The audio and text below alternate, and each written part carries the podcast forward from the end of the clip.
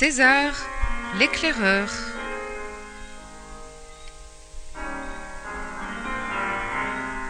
Roman de Bernard Monteau.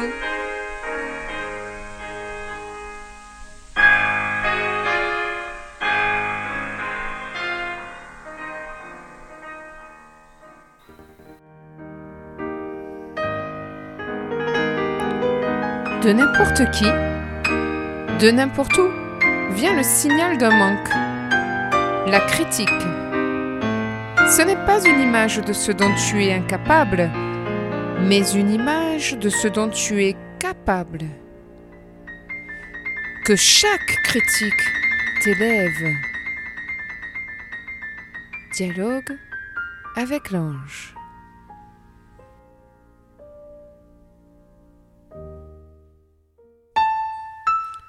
Chapitre 13 Les larmes qui lavent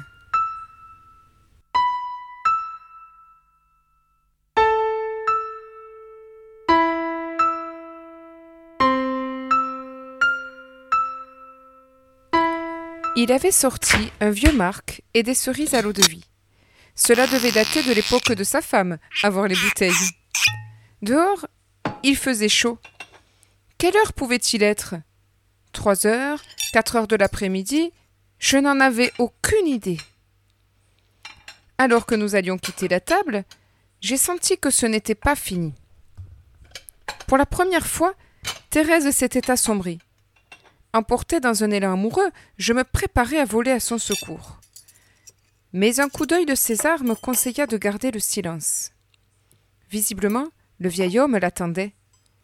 Il savait où elle était, les effets prévisibles de tant de vie sur sa mort prochaine. Elle eut une larme, puis deux. Pudiquement, elle se leva pour ranger des casseroles dans l'évier, pour pleurer en cachette. Une seconde fois, j'ai bien failli la rejoindre. J'aurais voulu la prendre dans mes bras, la consoler. Mais César, d'une main ferme, m'intima l'ordre de rester assis. Sans même se retourner, elle commença un monologue grave. Une sorte de longue plainte, comme un abcès qui se vide. La fête à peine finie, une autre commençait. Cela paraît étrange à dire, mais je savais que tant de douleurs conduisaient avec César vers le bonheur. Tout y passa, le toc, le clinquant, le bric-à-brac de nos vies. Soudain, en essayant de goûter le léger, elle mesurait le lourd. Tous nos déguisements endimanchés et les rires qui grincent, toutes nos soifs compliquées, nos fêtes sur mesure à coups de calendrier figé. Elle vomissait, la pauvre, elle vomissait des années de vie étriquée.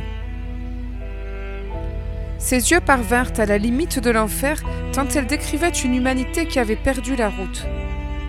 Impossible de ne pas se sentir concernée. Sommes-nous devenus fous?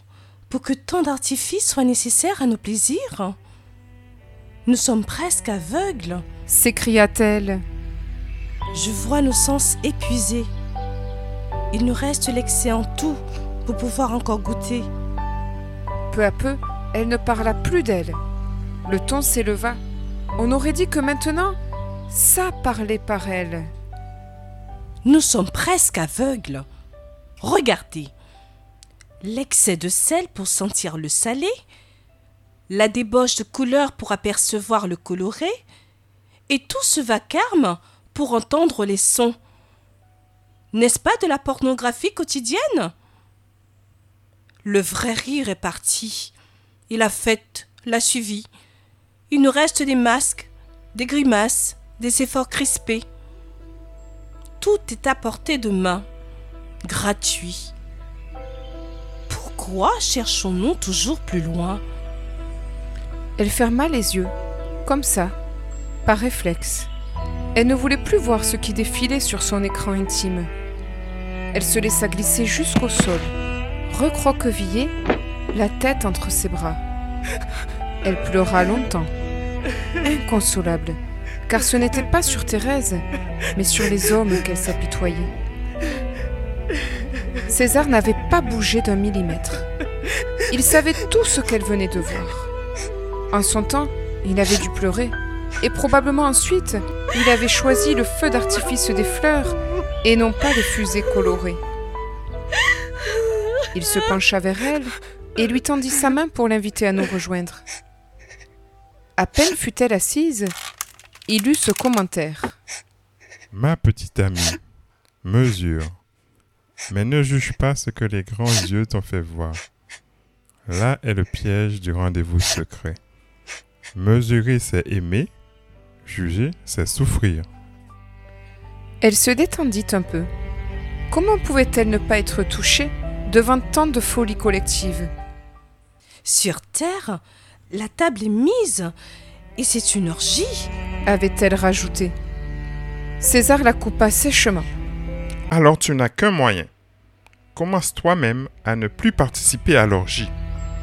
Il se pencha vers elle avec une intensité redoutable, et il se mit à articuler lentement. Tu as vu. Ce n'est pas pour changer les autres, mais pour te changer. Alors seulement ils changeront à leur tour. Parce que tu as vu choisi. Tu n'as plus d'excuse de rester dans le lourd. Thérèse accrochait visiblement sur les mots. Entêtée, elle reprit. César, ne me faites pas croire que cela vous laisse indifférent. Comment faites-vous pour vous taire devant tout ce gaspillage? César ne se tait pas, ma petite amie, puisqu'il vit. César n'est pas indifférent, puisqu'il sourit. Il avait marqué un point. Thérèse semblait calmée. Pourtant, il dut voir que ce n'était pas encore assez clair, car il rajouta. Regarde comme la contagion agit. Ai-je voulu vous changer? Non. Pourtant vous êtes ici et vous changez. La bonne santé n'est-elle pas plus contagieuse que la maladie? Chacun s'isola dans son silence. Une phrase occupait tout mon esprit. Parce que tu as vu, choisi. Je n'avais jamais mesuré auparavant combien le rendez-vous secret était aussi un danger. C'est vrai, que peut-on reprocher à l'ignorant quand il se trompe? Il n'en est pas de même pour celui qui a vu l'erreur et qui se trompe encore. N'avais-je pas moi-même sans cesse choisi de rester dans le lourd alors que le léger m'était montré?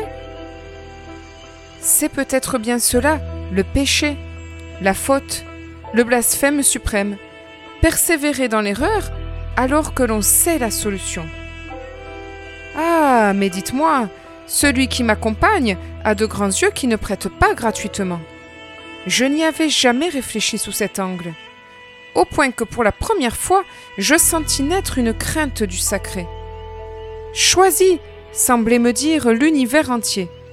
Prends garde chaque fois que tu vois par lui, il te reste à choisir entre la mort ou la vie. Tant d'intensité, en quelques heures, nous étions fatigués. César dut le comprendre, car il nous vanta soudain l'art de la sieste. À sa manière, bien sûr. Au fond, si le sujet n'était plus le même, c'était toujours pareil. Une sieste à la César, c'est encore sacré. Il nous parla de la tendresse de l'artisan qui prend soin de ses outils. Pourquoi l'homme n'en ferait-il pas de même avec son corps? Savoir se reposer, c'était une science, selon lui, celle du rythme juste. Non pas l'oisiveté passive qui affaiblit, mais le repos qui prépare à l'action suivante. En passant devant le buffet de la cuisine, je vis qu'il était 16h15. Décidément, le temps était bien bizarre à Sauveterre. Impossible de se repérer. Nous nous sommes blottis dans le silence. César était déjà ailleurs, et nous nous sommes endormis.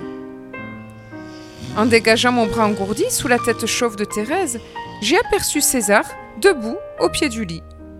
Depuis quand était-il là? Que voulait-il au juste? Thérèse le sentit à son tour, car elle se réveilla doucement, ouvrant un œil, puis l'autre, avec une moue qui témoignait de son effort. Quel homme étrange que ce César Mais où allait-il chercher toute son imagination? Voilà que maintenant, il nous dirigeait dans une séance d'étirement, de bâillements et de grognements aussi imprévus que le reste de la journée. Le réveil chat, comme il l'avait baptisé, fut mené tambour battant. Il nous fit craquer les chines, et puis un bras, et puis un pied.